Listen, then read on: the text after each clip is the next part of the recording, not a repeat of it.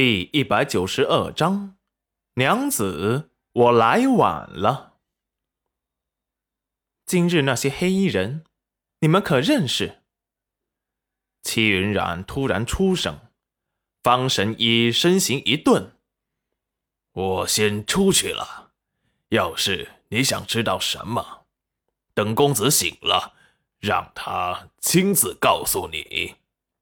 啊，记得。”把药给公子喂下去，老夫就在外面。公子有什么问题，可以立即叫老夫。齐云染听到了关门声，这才看向了裴元君，手指搭在裴元君的脉搏上，眉头微皱：“你又把自己的身体弄得这般糟糕，真是白白浪费了我那三百年的人生了。”说完，正准备收回手，却被裴元君反手给紧握住。他仿佛陷入了梦魇，眉头紧锁，苍白的俊脸上满是恐惧，捏得他的手生疼。娘子，娘子，我来晚了。齐云染听着裴元君不停的嘀咕，也听不清他在说什么。拿了毛巾打湿，把他额头的汗水给擦干净。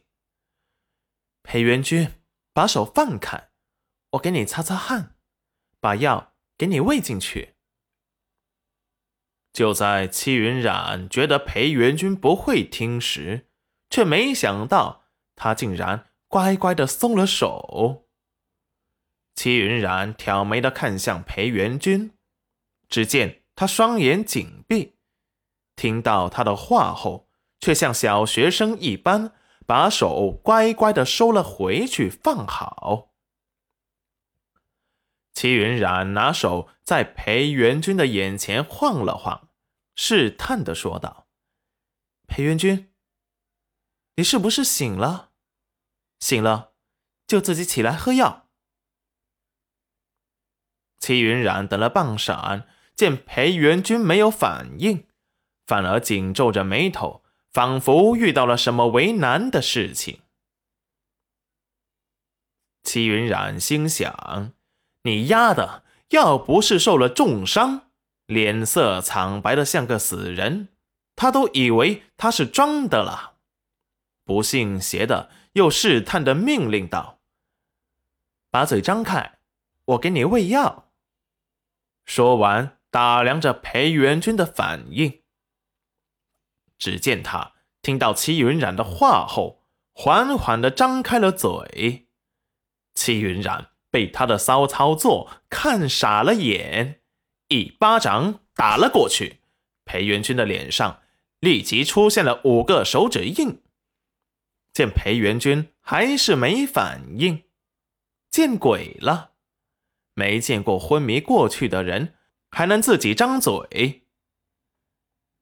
石安在外看见，差点冲了上去，立即被身后的暗卫按住。头儿，再等等！你看公子只听夫人的话，你进去也帮不了公子。石安立即冷静了下来，两手挣脱：“给我放开，滚一边去！”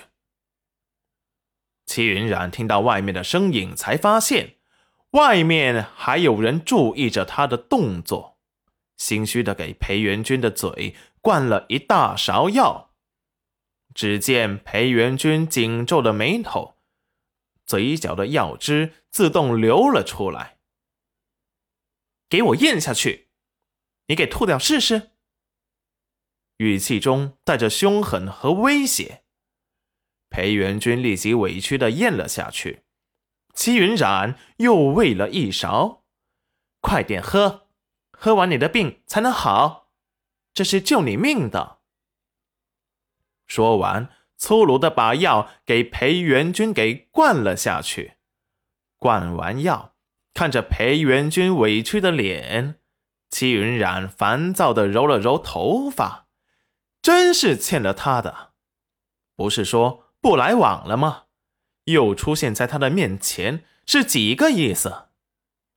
在房间里找了找，最后在柜子里找到了一盒糖果，给裴元军的嘴里塞了一颗，咬牙切齿的说道：“我不管你听不听得到，现在给我乖乖的睡一觉，我要去换衣服，待会再来看你。”说完，见裴元军仿佛感受到了嘴里的甜意。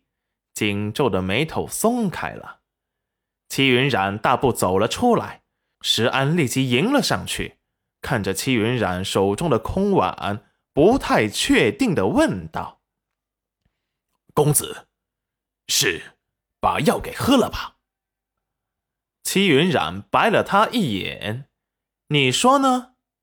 说完，把空碗随意的扔给了他，去给裴元君把衣服给他换掉。哦，还有床单，全部都湿了。那温度就算降下来，也会烧回去。